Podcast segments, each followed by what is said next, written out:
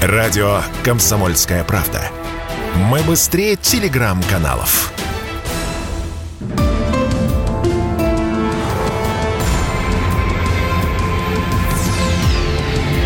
Авиакатастрофы.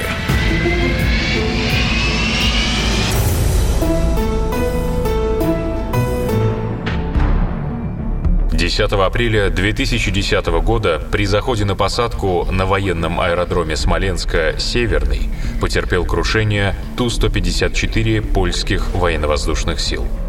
В катастрофе погиб президент Польши Лех Качинский, его жена, известные польские политические деятели и почти все высшее военное руководство страны – 96 человек. Все они летели на траурные мероприятия, посвященные Катынской трагедии – Авиакатастрофа стала крупнейшей по числу жертв, в которой погибло первое лицо государства. Реконструкция событий. 8 часов 10 минут утра. Аэродром Варшавы. Штурман правительственного спецрейса ПЛФ-101 Артур Зентек получает под роспись метеорологическую информацию по предстоящему полету. Там есть все. Погода в Варшаве, в Минске, в Витебске, нет только самого главного – погоды в аэропорту назначения – Смоленске. Командира экипажа, 35-летнего Аркадиуша Протусюка, это не смущает, ведь рейс надо выполнить во что бы то ни стало. И это самое «во что бы то ни стало» станет роковым.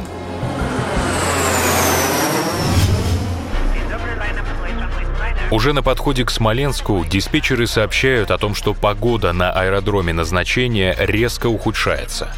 Со стороны Калужской и Тульской областей стремительно наползает густой утренний туман. На час раньше них, в 9.15, в Смоленске садится польский Як-40 с журналистами.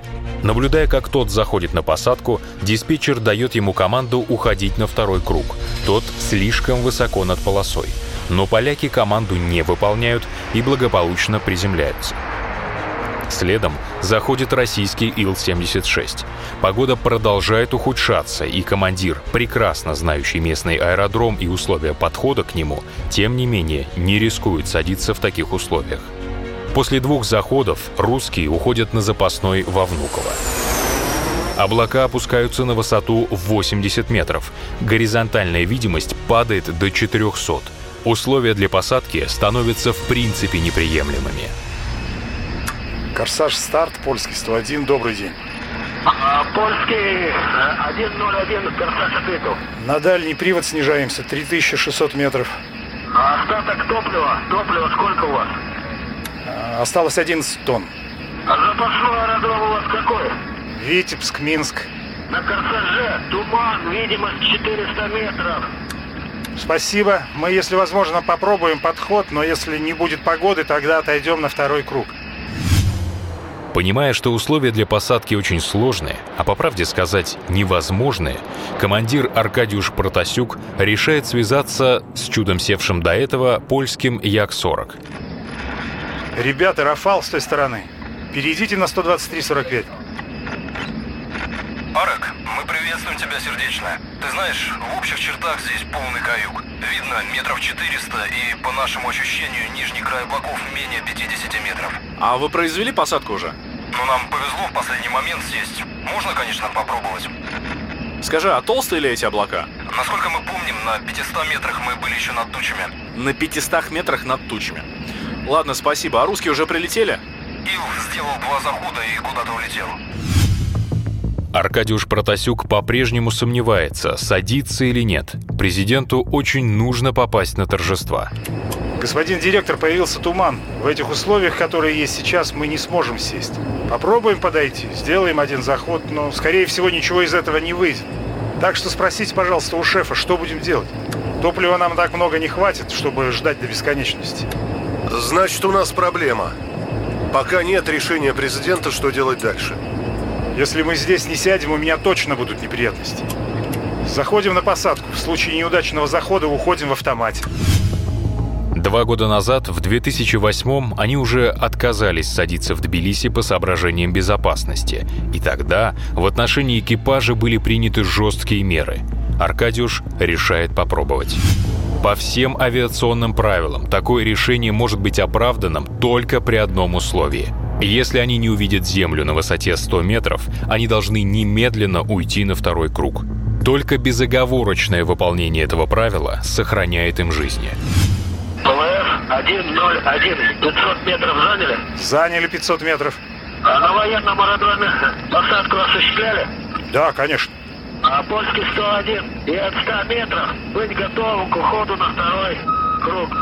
Так точно. На аэродроме нет современной электронной системы посадки по приборам ИЛС. В условиях низкой облачности для экипажа этот фактор становится определяющим.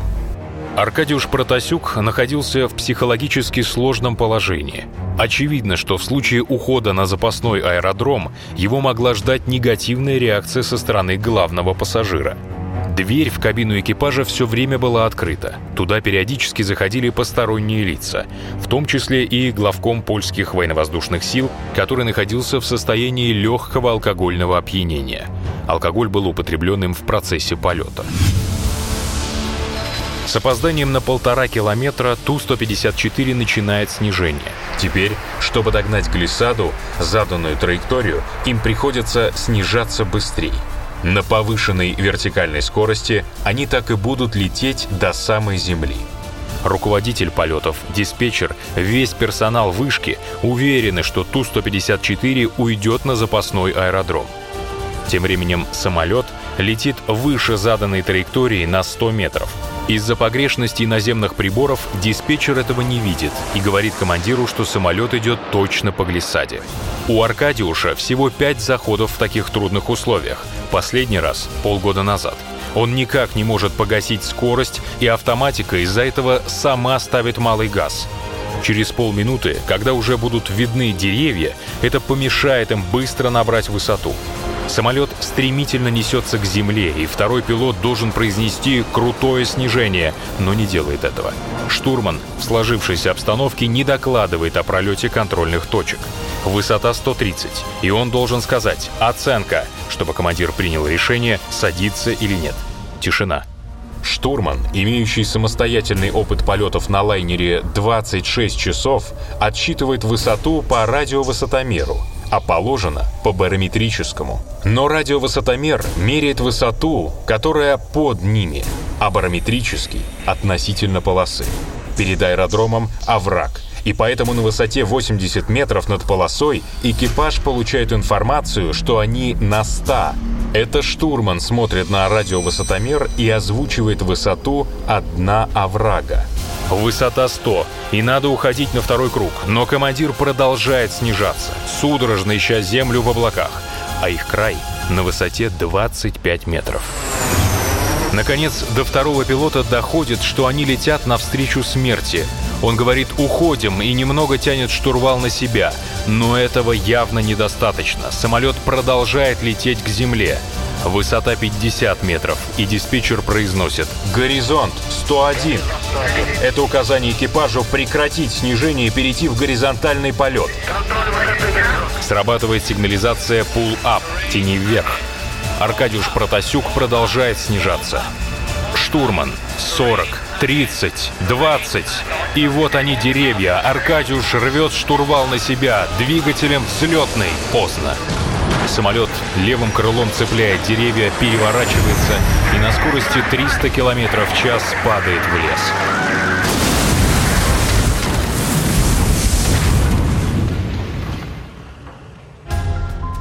Причиной катастрофы была названа ошибка экипажа и психологическое давление на него. Способствующими факторами явились системные недостатки в подготовке польских военных летчиков – к свежеиспеченному командиру, имеющему малый налет в этой должности, около 500 часов, был назначен экипаж, имеющий еще меньший опыт. О качестве подготовки экипажа к полету может свидетельствовать лишь тот факт, что одним из запасных аэродромов был выбран Витебск, который в тот день вообще не работал. А о погоде в Смоленске экипаж перед вылетом даже не поинтересовался. Рейс ПЛФ-101 был обречен – они пять раз получали информацию об условиях, при которых посадка запрещена, и все-таки решили попробовать. решил попробовать командир, который в сложных условиях не садился уже полгода. За секунды до катастрофы второй пилот неуверенно потянул штурвал на себя, и если бы он довел свои действия до конца, катастрофы удалось бы избежать.